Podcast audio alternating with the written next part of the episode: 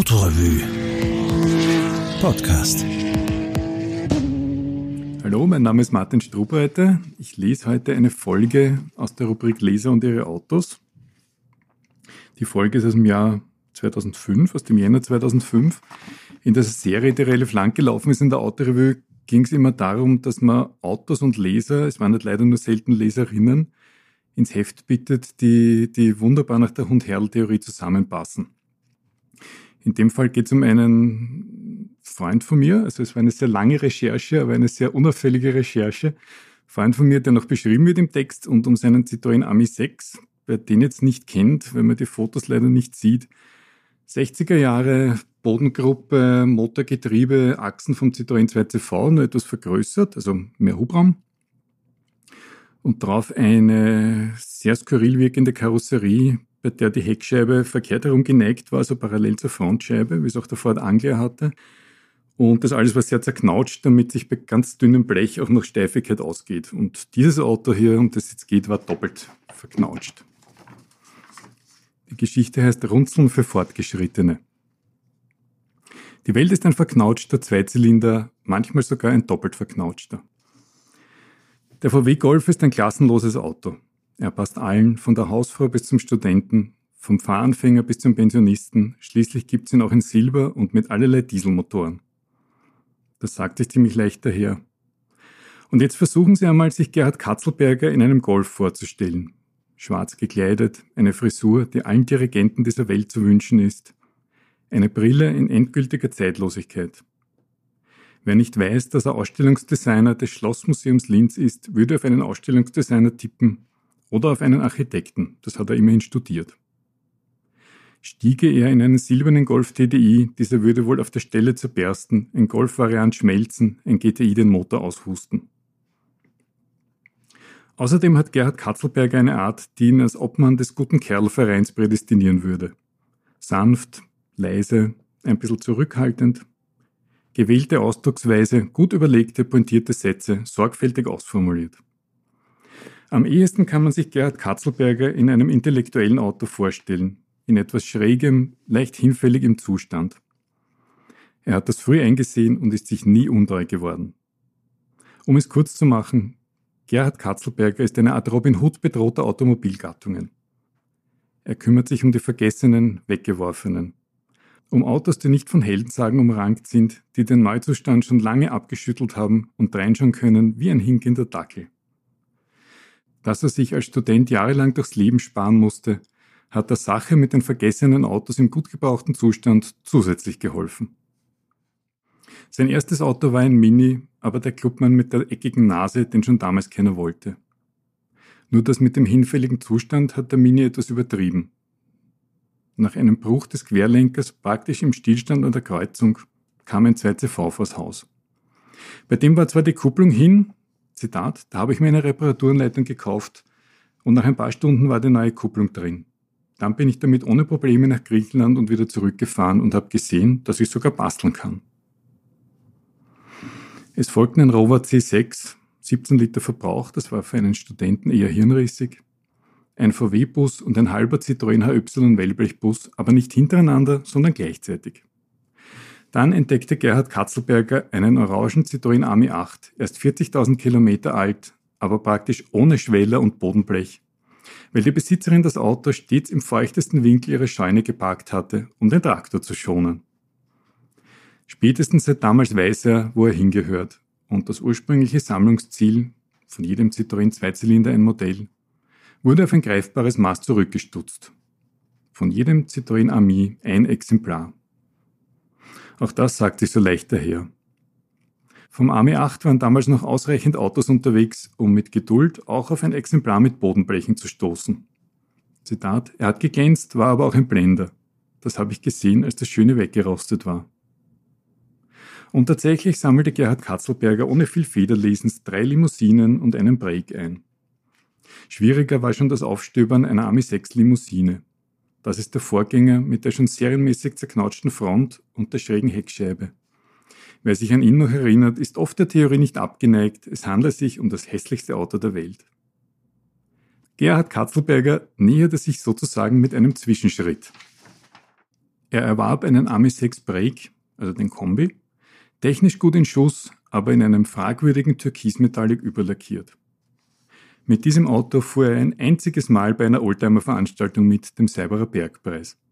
Einem prinzipiell sehr lockeren, sympathischen Gleichmäßigkeitsrennen ohne Promi-Auftrieb.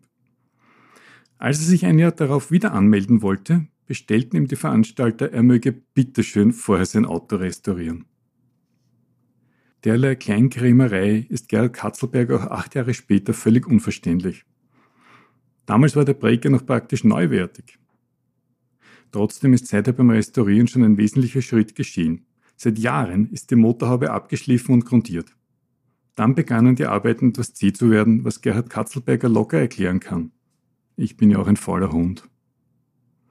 Also kaufte er einen Ami Super, Karosserie des Ami 8, Vierzylinder-Boxer des Citroën GS, um kurz danach seiner Sammlung die Krone aufzusetzen.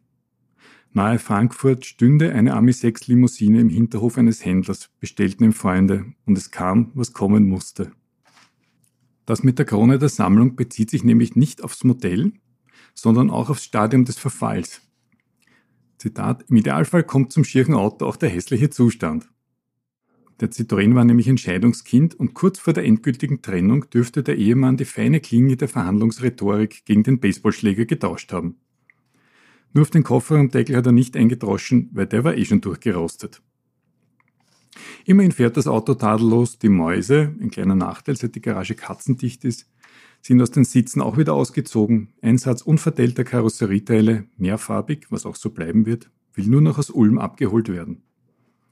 Montiert wird er aber nicht überhastet, denn, Zitat, nächstes Jahr will ein Welser Galerist eine Ausstellung über meine Sammlung der Hässlichkeiten machen und ein Auto soll in der Mitte stehen. Der Citroën Ami 6 kam 1961, um die unendliche Lücke zwischen 2CV und DS zu überbrücken. Technisch lehnt er sich stark an den 2CV an. Die einzelnen Komponenten, Chassis, Achsen, Motor, Getriebe, waren lediglich, sagen wir, etwas aufgebohrt.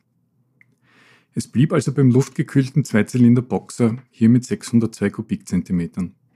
Aus anfänglich 21 PS wurden 24 und später 32. Auch da war bei der Karosserie eine gewisse Leichtigkeit gefragt. Daher die vielen Falten und Sicken im Blech um dem Aufbau trotz Dünnblech zu Anflügen von Stabilität zu verhelfen. Ungewöhnlich war die eingezogene Heckscheibe, die ordentliche Kopfreiheit hinten, eine saubere Scheibe im Regen und eine außenliegende Hutablage ermöglichte. Mit einer ungleich attraktiveren Fließheck-Variante war Designer Flaminio Bertoni, damals durch 2CV und DS längst unsterblich, bei der Konzernleitung abgeprallt.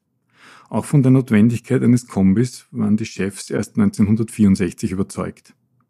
Er verkaufte sich auf Anhieb doppelt so gut wie die Limousine.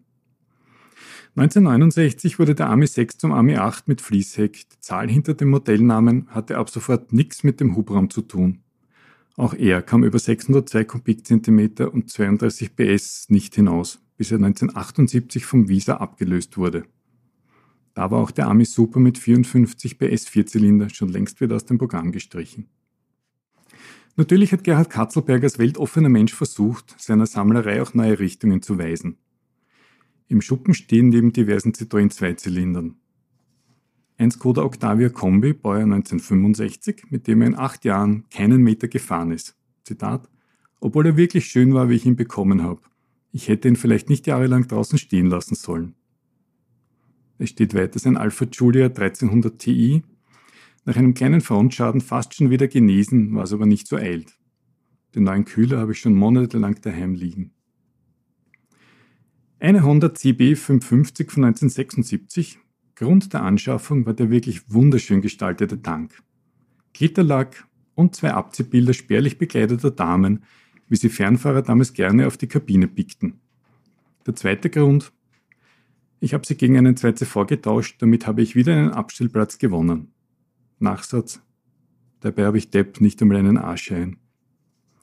Heute weiß Gerhard Katzelberger, dass diese Versuche einer Neuorientierung vielleicht nicht radikal genug waren.